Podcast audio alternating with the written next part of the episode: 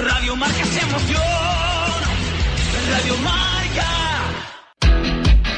Landsport, tu marca de ropa deportiva. Landsport, tu compañera de aventura y trail running. Si te gusta la montaña, disfruta de la mejor termorregulación, adaptación y ventilación gracias a nuestros productos de altas prestaciones. Vístete de LAN y olvídate del resto. ¿Dónde nos encuentras? En www.landclouds.com y en tiendas especializadas. Landsport, tu compañera de viaje. ¿Qué van a oír? Pues eso quiero, que me oigan. Vengo a desafiarlos. Estoy listo para Ultra Sanabria by Stage. Del 12 al 17 de octubre vive la aventura del lago salvaje por etapas. Corre uno o tres días o hasta seis con la nueva Glaciar Stage que recorrerá en seis jornadas el Parque Natural del Lago de Sanabria. Inscripciones abiertas desde marzo en www.ultrasanabria.es.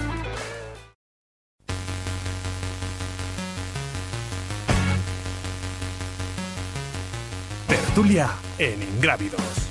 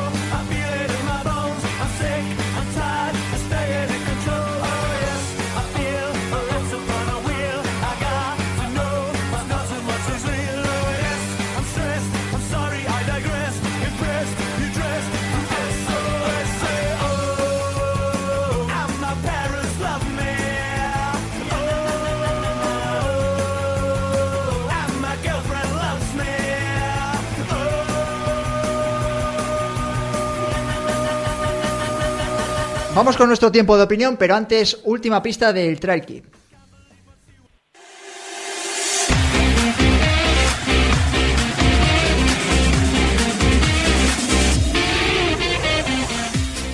Cuarta y última pista, la carrera que buscamos se celebra junto a un imponente lago de 300 kilómetros cuadrados.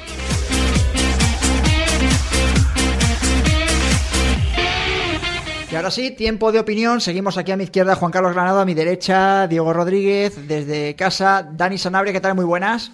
Hola, ¿qué tal? Buenas tardes. Desde, bueno, iba a decir, desde su casa, desde Vigo, no, creo que no es así. A ver, Regnol, ¿qué tal? ¿Dónde andas? Hola, buenas tardes chicos. Pues estoy ahora mismo en el norte de la isla de San Miguel, en Azores. Muy bien, ¿eh? Hoy, se ha hoy, te, hoy te he quitado el protagonismo. Es el ti. tío Matt. El tío Matt. Unos, unos cardan, ¿cómo es? Unos cardan la fama. Unos tienen la fama y otros cardan. Sí, sí, pues Sí, me- pero me, ca- lo- me caen a mí con que voy a Gran Canaria, pero aquí el amigo. No, no, si no pienses tú, eh, ha venido de Costa Rica, se va ahora a Azores y ha dicho, que- eh, le hemos dicho a micrófono cerrado que, que de mayor queremos ser como Abel, Dani y yo. Sí, no vive mal, ¿eh? No vive mal. No, porque nosotros cuando además vamos a viajar de este tipo de sitios normalmente vemos muy poquito. Bueno, deja de ser un gallego. Los gallegos tienen una... Solo sigo la, solo sigo la estela de mi abuelo, Claro. ¿sabes? Y- Sí, sí, sí, sí, sí, está muy bien, muy bien. Bueno, Dani, cuéntanos un poquito, porque eh, esta- la semana pasada estábamos de enhorabuena porque parecía que íbamos a tener un fin de semana deportivo eh, con un montonazo de eventos, vamos, un montonazo, dos o tres carreras de trail running y miles de, de corredores y se cumplieron la, la premisa, ¿no? Estuvo en Sierra Nevada casi 2.000 corredores y fue un espectáculo a la altura, ¿no? De casi prepandemia. Sí, sí, sí, 1800 corredores entre las cuatro modalidades de, de Ultra Sierra Nevada y bueno, momentos muy emocionantes. Eh, las salidas no son tan lúcidas como antes, ¿no? Multitudinarias, pero bueno, son, son especialmente emocionantes, ¿no? Por, por toda la situación, por la manera en la que se hacen. Y bueno, mucho respeto por parte de, de todos los corredores, eh, la organización que, que como lo, lo puso todo para que el evento saliera adelante y, y bueno, ya sabéis que es de momento es la carrera de montaña que ha reunido a más gente en la península eh, desde la pandemia. Estaba Transgran Canaria, que creo que también fueron entre 1.800, 2.000 corredores, y ahora este Ultra Sierra Nevada, que está ahí también en unas cifras similares. Así que, bueno, bastante contentos todos y, y de nuevo esa, esa imagen ¿no? que pudimos vivir en Transgran Canaria, que es llamativa en los habituallamientos ¿no? de algunos corredores haciendo cola, esperando para poder, bueno, para poder coger el, la comida, la bebida que necesitaban, que es quizá donde eh, la parte del protocolo un poquito la que les cuesta más, porque bueno, ya están metidos en carrera, están con el nervio y, y llegar y, y tener que hacer cola ahí en un avituallamiento, sobre todo los primeros, ¿no? que es donde podían coincidir más, pues bueno, siempre parece que es la parte más, más difícil, pero por el resto, nada, absoluta normalidad y, y comportamientos. No sé quién se habrá, quién se habrá cortado. Pues no si sé está si hablando Dani, tiene que haber sido Abel. ha, ha sido Abel, ¿no? Sí, se nos ha ido a ver. Adiós, Abel. es que sigue tan Sigue viajando. Sigue viajando. se ha cruzado otra vez el charco. Dani no le estaba interesando lo que le contabas Nada, al pobre. No, no, nada. Le ya ha aburrido un montón lo tuyo de. No es la primera vez que me pasa. Los Me- me boxes. a menudo. Bueno, lo de los boxes, de todas maneras, esto que hemos hablado, que hemos comparado los avituallamientos con los boxes de la Fórmula 1, lo vimos en Reventón, en el campeonato de, de España, ¿te acuerdas, Juan Carlos? Que a mí me parece una de las cosas más interesantes. Me acuerdo de ese de ese avituallamiento entre eh, de Andreu. Andreu y Zaid, que fue totalmente distinto. Marcó la diferencia entre uno y otro, que me acuerdo que iban juntos, y se iba viendo poco a poco, y yo creo que es una de las eh, de una de las historias que se van a, a quedar. Le preguntaba yo eh, la semana pasada a Miguel Eras que si temía algo de de todo de esta nueva situación y él decía que no, de no poder estar controlando a corredores, los habituallamientos, bueno, marca un- un- una nueva línea, ¿no? Sobre todo cuando el, por ejemplo, pensando en Costa Quebrada, no va a parar casi nadie en los habituallamientos de los primeros porque es muy corto, pero mm, habrá que estar- ese, ese tipo de cosas pueden condicionar una carrera más larga entre los favoritos, ¿no? No me ha dado tiempo a pensar en los avituallamientos, sinceramente, porque las carreras largas ya sabes que las tengo un poco más No, pero bueno, de juego, pero sí las salidas sí que condicionan, está claro.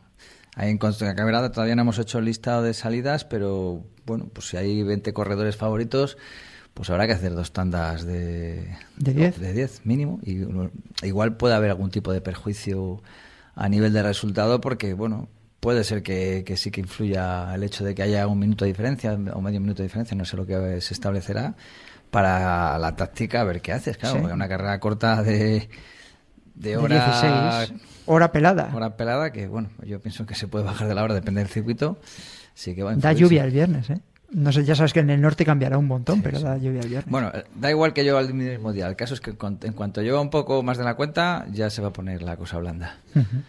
Eh, a ver, eh, me parece que hemos recuperado la conversación con Abel, que no, no te interesaba nada de lo que estaba contando Dani Sanabria, ¿no? No, sí, sí que me interesaba porque de hecho, sabes que estuve allí. Sí, por eso, Eh, por eso te lo digo. Ya te lo sabías. Vale, y yo, me- yo con lo que me quedo principalmente de ese evento es, yo estuve en la salida de, de, de la trail y después de mucho tiempo, eh, incluso muy emocionada, ¿sabes? ¿Sí? Has dicho que estaba emocionado, ¿no? Abel, va- vamos a tener muy complicado hoy para hablar con Abel. Abel, te oímos muy mal. Haz señas. Haz señas, una señal de humo. A ver si en YouTube podemos ver la señal de humo. No. Va a ser complicado. Vamos a intentar recuperar la conversación con Abel, pero va a ser eh, difícil. Eh, al margen de lo que has hablado de los habituallamientos y de las salidas, Dani, eh, no- la mejor noticia que nos quedamos es que ha habido casi 2.000 corredores en la península y que da la sensación, me imagino, eh, que tú además estás conoces mucho del sector, que habrá muchos organizadores que se les haya abierto un poquito la ese, ese reflejo ¿no? de, de luz para lo que queda de temporada. Sí. Sí, más confianza sobre todo, ¿no? Yo He podido hablar con varios directores de carrera en estos últimos días y la verdad es que el discurso es muy diferente a lo del año pasado, que era todo incertidumbre, que era todo miedo hasta última hora. Y yo este año lo que sí que veo es mucha confianza en muchos directores de carrera que dicen, sí, sí, no, la carrera se va a hacer seguro dentro de, de- de, bueno, de lo que podemos controlar. Entonces, en ese aspecto, mira, Ultra Sierra Nevada salió adelante. Eh, como curiosidad te cuento que, el otro día, por ejemplo, Reventón Trail, eh, que está para el, el 7 de agosto, le liberó 122 dorsales y en 16 minutos se agotaron. Es decir, que esto también demuestra que hay muchas ganas por parte de los, corredores de, volver a las carreras y, y ahora es cuando estoy en mi estado más optimista en, un año y pico. El otro día lo comentaba por Twitter con otros compañeros. Yo creo que, que ya sí que vamos a tirar para adelante, vamos, es opinión personal y también un poquito lo que veo ¿no? dentro del sector. Es que además de Sierra Nevada se celebró el Lloret Trail también. Ya habíamos visto También, que, sí, sí. que su organizador José José Luis. Luis eh, es, eh, ha sido el referente en Cataluña durante estos meses de pandemia y que lo tiene todo súper establecido y medido. Yo me acuerdo cuando le estuvimos entrevistando también que nos hablaba de que incluso valoraba hacerlo los test y las pruebas a, a los corredores élites eh, cuando hablaba de ese circuito cerrado ¿no? en, en Barcelona y demás, en la Sansi. Y también salió muy bien, con corredores también eh, bastante importantes, por ejemplo Ana Comet o, o Vilés, que Nuria Gil fue me parece la ganadora en la, prueba de trail. Y, al final el fin de semana se cerrado con más de ma- 4.000 corredores y no hablamos de carreras ya más pequeñitas, sino ya de, cierta solera. Y cambiando un poquito de tercio, eh, Dani, das con un poco del... eh, pues eh, das en el clavo hablando de, de esos eh, 16 minutos de Reventol Trail en los que duraron 100 ve- los 122 dorsales que abrió la prueba canaria. Es. Tú y yo, eh, me imagino que Diego, eh, Juan Carlos, que entrena muchísima gente y está también metido dentro de, de Solo Runners, eh, que parece que hay una, una fiebre de que en cuanto... eh, eh, casi están llenando... jarana, están, unas ganas de jarana. están llenando todas las carreras. Sí. Todas las carreras Además, se están llenando. Es que yo también creo, Juanjo, que, que como las grandes carreras de asfalto y urbanas todavía siguen canceladas y todavía no están volviendo al calendario, las de trail en ese aspecto hemos ganado un poquito de terreno porque yo creo que muchos corredores que son polivalentes, que están tanto en carreras en ciudad como carreras de montaña, claro, dicen, bueno, pues si todavía no podemos hacer los maratones de asfalto típicos, ni medias maratones, ni las carreras de 10.000, ¿no?, de las grandes ciudades y tal, eh, yo creo que, como ven que las de trail hay muchas que si van para adelante, se están inscribiendo en las carreras de montaña. Entonces, yo creo que ahí en ese, en ese aspecto, bueno, es, es parte del motivo, ¿no?, de, de, de agotar dorsales de esta manera. En el caso de Sierra Nevada se agotaron en enero las cuatro modalidades, es decir, tres meses antes de- del evento. Reventón Trail, fíjate, es en agosto, ya están también agotadas. Leíamos también esta semana que, que Ultra Sanabria está ya pues prácticamente en el Pero eso, por 80% de ejemplo, sus y dorsales. eso que ya sabes que, nos to- que me toca muy de cerca, yo, por ejemplo, una carrera por etapas, Sí. yo soy el, el primero que quiere que Ultra Sanabria llene los dorsales y lo llene entero. Pero estamos hablando de una prueba eh, que hay que preparar, que hay que preparar, sobre todo en el caso de- del Ultra. Diego dice que no hay que preparar. ya, ya. Que hay que preparar una prueba de tres días en la que tienes que recuperarte por Sanabria eh, con más de 6.000 metros de desnivel positivo en la prueba Ultra eh, el año que más eh, se ha acercado a los 100 corredores. Está prácticamente ya en los 100 corredores del Ultra y el resto de las distancias están prácticamente agotadas, salvo la salvajada de la glaciar, que son seis días corriendo por Sanabria y que son más de 210 kilómetros, me parece que va al final a salir. Que te quiero decir que hay unas ganas locas, es decir, de que la gente se está fijando objetivos eh, ambiciosos. Y esa idea, otra idea que ha dicho Dani, de que a lo mejor el hecho de que esté el asfalto o las pruebas más populares de asfalto estén medio chapadas, no sé si tú eh, notas de la gente que entrenas de los clubes que eh, están tirándose más a la montaña de alguna manera, Juan Carlos. Sinceramente no tengo ni idea, porque no suelo preguntarles por sus calendarios, porque yo me dedico a entrenarles, no les, mm, o sea, ahora mismo la tema competición eh, no la tengo muy en cuenta y no tampoco. Pero si ves una transformación de decir, oye, están No, empezando no, a, no, A ver, aquí en. Valladolid tenemos una- un caso atípico que a la gente le guste el trail, que es algo bastante curioso para mí, porque es difícil compatibilizar esa disciplina, excepto los fines de semana que tengas un poco más de tiempo.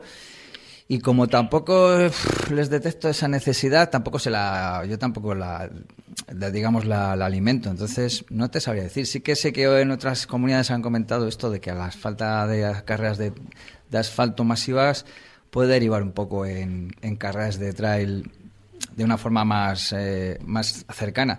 Incluso el otro día escuchaba, no sé, era el responsable de la... ya no sé si era de Bolivia, sí, de Bolivia, exactamente, en un programa, en otro programa de la competencia que Muy bien, sabes nos- que, que nos me encanta, gusta escuchar, ya sabes, solo por obtener más información. Eh, hablaban de que esa demanda la estaban mm, satisfaciendo acortando las distancias y así intentar eh, llegar a, a estos corredores de asfalto que no se atreven con burradas de estos tipo glaciar o de- por etapas, pues bueno, con carreras de trail de 6, 10, 15 kilómetros para que la gente se acerque un poco a esta disciplina y no se asuste de primeras. Diego, me imagino que, de En, que- en- en triatlón es exactamente igual. sí. Sí, sí, la, la- la sensación es, es esa. No el... A ver, eh, las, las ganas que hay... Espera, pe- pe- me ha- ¿Qué, qué, qué, qué, las ganas que hay que. me, que- ¿Te has me quedado blanco? me he quedado completamente en blanco, Bueno, perdón. Es que te está pasando factura el maratón. La- el maratón del otro día. Ha estado muy bien este momento. Por favor, eh, Johnny, no metas el flash del corredor oculto, no lo metas en este momento, que, que queremos que se vea bien en YouTube. qué grande. Pero me he quedado completamente en blanco. te has quedado muerto. Bueno, Eh, vamos a continuar, vamos a cambiar de tercio, vale. eh, me parece bien, luego pues, si quieres lo recuperamos y hablamos. Eh, quería comentaros y aprovechar ya para cerrar, que nos quedamos sin tiempo en el tiempo de tertulia, es el, ya que hablamos muchas veces de, de, de Jim Wamsley y de los corredores americanos que están intentando hacer sus propios récords y demás y tal, eh, esta semana nos hemos quedado un poquito eh, sorprendidos, la noticia de la semana ha sido eh, el récord de los 50 de los 50 kilómetros que ha conseguido esta corredora. Eh, Desiree Linden, que se llama Des Linden, que pulveriza el cronómetro. Sorprendido por qué. Bueno, sorprendido pues porque no... Primero, lo ha batido en un día que eh, me parece que ha sido el martes, es decir, que no ha sido el fin de semana, es decir, que se ha celebrado una prueba durante la semana. Y luego sorprendió porque mm, yo creo que no había tampoco mucha publicidad con respecto, desde mi punto Hombre, de ver, vista, el comparado con, por ejemplo, El eh, ultrafondo, Jim, el ultrafondo sigue siendo una disciplina muy, muy aparcada, muy marginal y es muy difícil que este tipo de noticias, a no ser que lo apoye una marca como Hokan en su momento, pues que te enteres. De hecho, en España todavía el ultrafondo pues está todavía bastante, digamos, en pañales y, y, bueno, pues cuesta mucho arrancar esta disciplina. Así que hay un mundial de 50 kilómetros este año y algunos corredores de maratón que se descarten de, de los Juegos Olímpicos en China, Taipei. Fecha. ¿Te acuerdas? Sí, creo que es finales de octubre, en la última semana de octubre. Eh, creo que coincide con Transvulcania, me parece. Eh, pues algún bueno, el actual campeón del mundo de 50 kilómetros, que no, aunque no lo sepáis, es español, Sí. y ya nos ha dicho que tiene intención de, de repetir. eh, Puedes decir el nombre, ¿eh? De sí, hombre, si iráis, a Róspide, Ujú. Que tiene intención de volver a repetir eh, lo que no sé si va a serle tan fácil. Es, vamos, fácil, fácil no fue, pero quiero decir que este año me da la sensación de que va a haber más, más, más nivel en todos los sentidos. Y, la fecha, bueno, es muy es posterior a la del año anterior, que fue campeón del mundo. Igual ahí los, los japoneses y los sudafricanos llegan más descansados que otra vez y pueden tener más dificultades. Pero quiero decir que es una disciplina de 50 kilómetros que yo creo que va a tener más tirón que el 100, por, por- simplemente por facilidad de, preparar. Y, y va a costar poquito a poco meterse en estas disciplinas porque yo creo que de 42 a 50 hay una pequeña diferencia y, y no deja de ser algo tipo natación, el 100, el 150, el 200, el 250, es decir, algo... Bueno, bueno, Una bueno. pequeña diferencia, pero cuando, cuando llevas 42... Sí, hostia. pero bueno, que, es, que quiere decir que al final la diferencia de nivel entre el 42 y el 50 va a ser abismal, porque no los buenos nunca van a ir a esa distancia de 50 porque no le va a generar ningún rédito publicitario, económico, casi nada, va a ser muy pequeña la diferencia. Bueno, ¿qué te parece? Eh, dime, Dani. No, digo, a mí lo que me sorprendía, decías tú antes, sorprendente récord, ¿no? De Des Liden. A mí lo que me sorprende es que, si no he leído mal, ha bajado siete minutos el, Eso es. el crono anterior. Sí, sí. Eh, estaba en 3 horas 7 y se convierte en la primera mujer en bajar de 3 horas de tres y 50 horas. kilómetros. Eso es. Y es Bueno, una tiene margen de sobra esta chica todavía. Bajar 7 minutos, eh, un récord, que sea un récord de 50 kilómetros, donde puede haber un poquito más de margen, pero bueno, eh, todos los que somos aficionados al atletismo seguimos los, los récords del maratón, cómo han ido mm, pequeños bocaditos de segundos, de 4 segundos, 10, 6, tal. Eh, rebajar 7 minutos. Bueno, lo que decía eh, Jake un Wesley, récord de 50 eh, compitió en 100 y no se fue a otra porque era más competitiva, pero estas distancias no dejan de ser poco competitivas. Y de repente que una chica Sí, bueno, con nivel de sí. verdad, por fin, que tiene 2.22, ha ganado Boston, que se mete a hacer 50 kilómetros, tiene 15 segundos de margen con su ritmo maratón, con lo cual, eh, a ver, yo creo que todavía le puede pegar un buen mordisco a esta, a esta marca. Y si se pone a correr ya las nietas buenas, pues, pues sí, entonces empezaremos a ver 2.50 y 2.40 y muchos. Bueno, tiene el kilómetro de la salida 3.36. Claro, ella corre a 3.20, a, Aquí entreno yo 3.25, también. a 3.24 creo que tiene su, su récord en maratón, pues bueno, tiene colchón ahí. ¿Estás Me recuperado? está mirando con cara del... ¿Me te pregunto? ¿No te ¿Estás pregunto? recuperado o, o Sí, no? sí, sí, sí, estoy, estoy impactado, ¿eh? ¿Veis? Pero- pero- Lo que pasa por correr un maratón, eh, ¿lo habías preparado? O... Sí, lo tenía más que preparado, lo tenía más que preparado. Vale, vale. Que- ¿Algo que que- añadir con respecto a esto? No es con... Es que yo tenía ganas de preguntarle el- a, aquí a Juan Carlos Al mister. Sí, sobre otro récord, el de 5.000 en carretera el otro día, que lo hizo una triatleta. ¿Qué te parece? Bueno, no deja de ser un efecto zapamuelle. oye, es- una, una cosa, eh, quiero Yo- yo preguntar... vendo mi libro, porque, claro, no, no, no, no, no, que, que me parece bien, pero que eh, sois muy dados, y eh, luego me lo preguntan los oyentes, a decir, ¿qué te parece el récord de 5.000? ¿Pero quién lo batió? Perdón, vale, Beth Potter, que hizo... ah, 14.41. ca- Eso, 14, iba a decir 14.50, Vale. 14.40 y tantos. Sí, lo sé de primera mano porque me lo mandó a, a, este, Alice en, al, al minuto.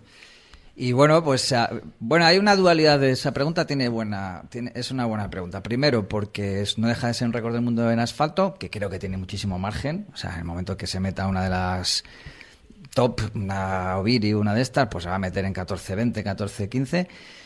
Eh, pero vamos, lo, lo bueno de esta carrera es primero de las zapatillas, que está clarísimo que influye, porque está, creo que el anterior récord era con zapatilla lisa todavía. Y Estaba hecho con placa, ¿no? De carbono. Sí, bueno, ahora ya, ya no se hace nada sin placa. Bueno, sin placa no, sin placa. Y- Oye, nos ha dicho Daniel Sanz, y perdona que te interrumpa y ya está, no hago el break, que luego es que nos liamos en la tertulia y salen aquí 200.000 temas. Nos ha dicho Daniel Sanz que ha hecho el récord de la subida, la pullada de Col, ¿no? Era eh, con unas ah, de placa de, cor- Sí, placa de sí, a carbono. ver, era correa en asfalto normal. Ahí tiene Ya, ya, todo- bueno, pero ahí tenía todo el sentido. No, no, pero ahí está totalmente Le- Le he preguntado porque tenía la duda, digo, ¿qué te interesa? Por, porque la placa, claro, en teoría, en una subida tampoco te tiene que No, pero date cuenta que iba a ritmo de, dicho 450 él. a 440, ha hecho algún 1000 a 430, entonces el 1000 más lento creo que fue a 520 o 510 o algo así, le miran el Strava que me lo mandó y claro, a esos ritmos la placa sí que, vamos, la placa, la unión de placa más zoom, que no es lo mismo, a Homa ha sacado placa también, a ver qué tal funciona.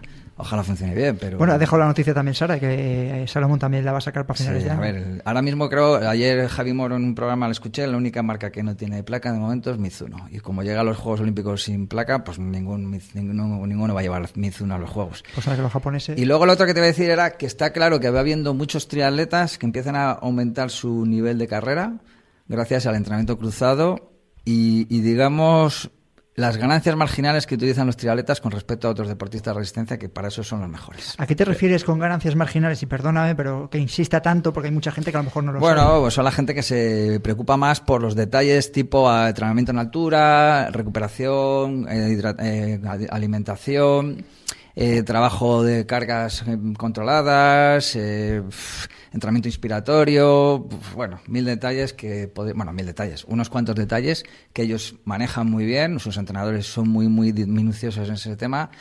Y, y creo que van un poquito un paso por delante con respecto a los demás deportes de resistencia.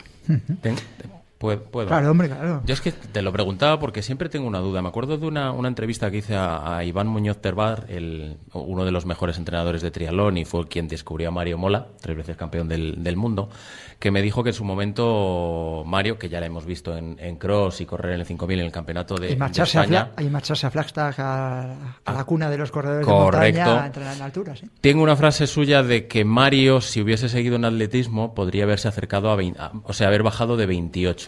Sí, sí, seguro. Y, ¿En y- qué? y si- en un 10.000, perdón, en un 10.000. Y la pregunta es del los trial, mi sensación, y esto lo me, me corriges tú, es de un triatleta podría ser mucho mejor atleta si solo hiciese atletismo, o ya el nivel de exigencia que puede tener un triatleta de alto nivel se está acercando al nivel de exigencia de un atleta. Bueno, es una pregunta con muchas posibles respuestas. Eh, yo sé que los corredores de triatlón son muy eficientes corriendo después de andar en bicicleta. Pero eso también les limita a la hora de su entrenamiento, porque no, no, ellos no necesitan correr en 28 minutos un 10.000, porque eso les va, a, les va a penar en las otras disciplinas, sobre todo en bicicleta. Eh, entonces ahí, eh, ¿qué pasaría si solo se dedican a entrenar atletismo? Pues seguramente como el caso de Mario Mola, que fue un atleta que se pegaba en los campeonatos de España de categorías menores con los mejores españoles, con gente que luego ha hecho grandes marcas, está claro que en el caso de Mario iba a ser un, un posible sub-28 o incluso bastante menos. Además, un tío con la cabeza bien amoblada, muy buen competidor y que ha demostrado con creces que no se arruga, pues seguramente hubieran dado en marcas, mm, incluso peleando por Juegos Olímpicos en atletismo, lo cual es complicado para un, un atleta de otra disciplina. Y además está dando mucho en categorías menores atletas, o sea, triatletas que compiten en categorías menores con los atletas y están arriba. Y les dan pal pelo a los atletas. También es verdad porque entrenan mucho más, horas, muchas más horas de entrenamiento que un atleta. Y eso les favorece a corto plazo. A medio y largo plazo, pues no sabemos qué pasará, si la teoría de las 10.000 horas famosa o... o ¿Cuál es la teoría de las 10.000 horas? Hoy Pues estoy, haciendo, hoy estoy haciendo como... Estamos de- aprendiendo mucho. Claro, pero es que estoy haciendo del oyente que está en es su la casa que muchas veces... es eh, no la teoría de la práctica deliberada que ha puesto en digamos en boga aunque se llevan muchas disciplinas como las disciplinas de música piano todo este tipo de cosas en este caso Arturo Casado ha hecho su tesis sobre la práctica deliberada eh, con los atletas keniatas y ha demostrado vamos ha demostrado querido demostrar que mínimo necesitas 10.000 horas de práctica de una actividad para ser un experto, estar en la- al alto nivel de cualquiera de las disciplinas. Los keniatas y todo este tipo de gente al final acumulan muchas horas de ejercicio aeróbico desde pequeñitos, por sus mm, idas y venidas al colegio, a buscar agua, al ganado, y ya lo- con 20, 22 años son atletas eh, ya totalmente hechos. Cosa que aquí pues lo vemos como... No, no sé qué estará pasando en ciclismo ahora mismo, que estamos viendo que día tras otro chavales de 20, 22 Está pasando, años... está sí, vamos, estamos viviendo ahora mismo eh, yo no lo conozco tanto, yo me dedico a ser espectador, no, no analizo tanto el ciclismo, pero está clarísimo que los que está habiendo una aceleración de los procesos de maduración y de, y de llegada al alto rendimiento en deportes de resistencia gracias a los eh, atletas de la altiplanicie africana en atletismo o gracias a lo que está pasando en, en, en ciclismo y por lo menos en, en las, las, eh, especialistas en triatlón está habiendo muy buenos rendimientos de atletas jóvenes, por lo menos en, la- en atletismo. Bueno, eso se- será extrapolable también al trail running, me imagino. Pues ojalá, pero creo que nos quedan unos años. Bueno, nos quedan unos años, pero digo que será extrapolable. Empieza a haber escuelas de trail, pero ahora de momento estamos viviendo de las trasvases de otras disciplinas. Es futbolistas, es ciclistas, es corredores, Eso nos ha pasado a eh, nosotros. es trasnochadores, que eso pasa Ya, mucho pero- con los de ultra.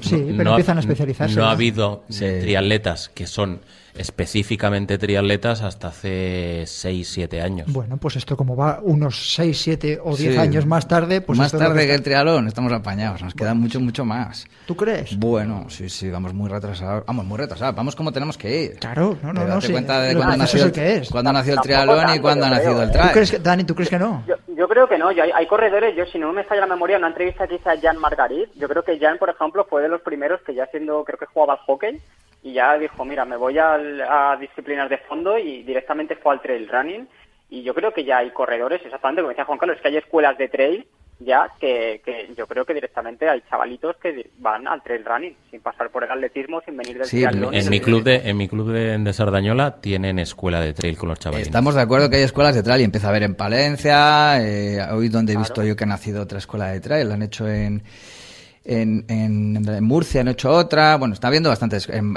Andalucía también hay escuelas de trail, pero claro, una cosa es que empiecen a crearse y otra cosa es que empiecen a consolidarse y a tener nivel, es decir, estamos dando los primeros, se están dando los primeros pasos para poderlas crear, ahora hasta que empecemos a tener una modalidad consolidada y que empiece a haber frutos y la pirámide sea grande y ancha para que poco a poco empiecen a salir atletas de alto nivel, pues yo creo que nos queda. Igual que pasó en triatlón. que hasta Pero que- también tenéis la ventaja de que es una disciplina. Es que estaba, estaba pensando que, claro, el problema del triatlón hasta hace 5 o 6 años era que prácticamente todos eran muy buenos en una disciplina, en otra sobrevivían y en otra tenían problemas.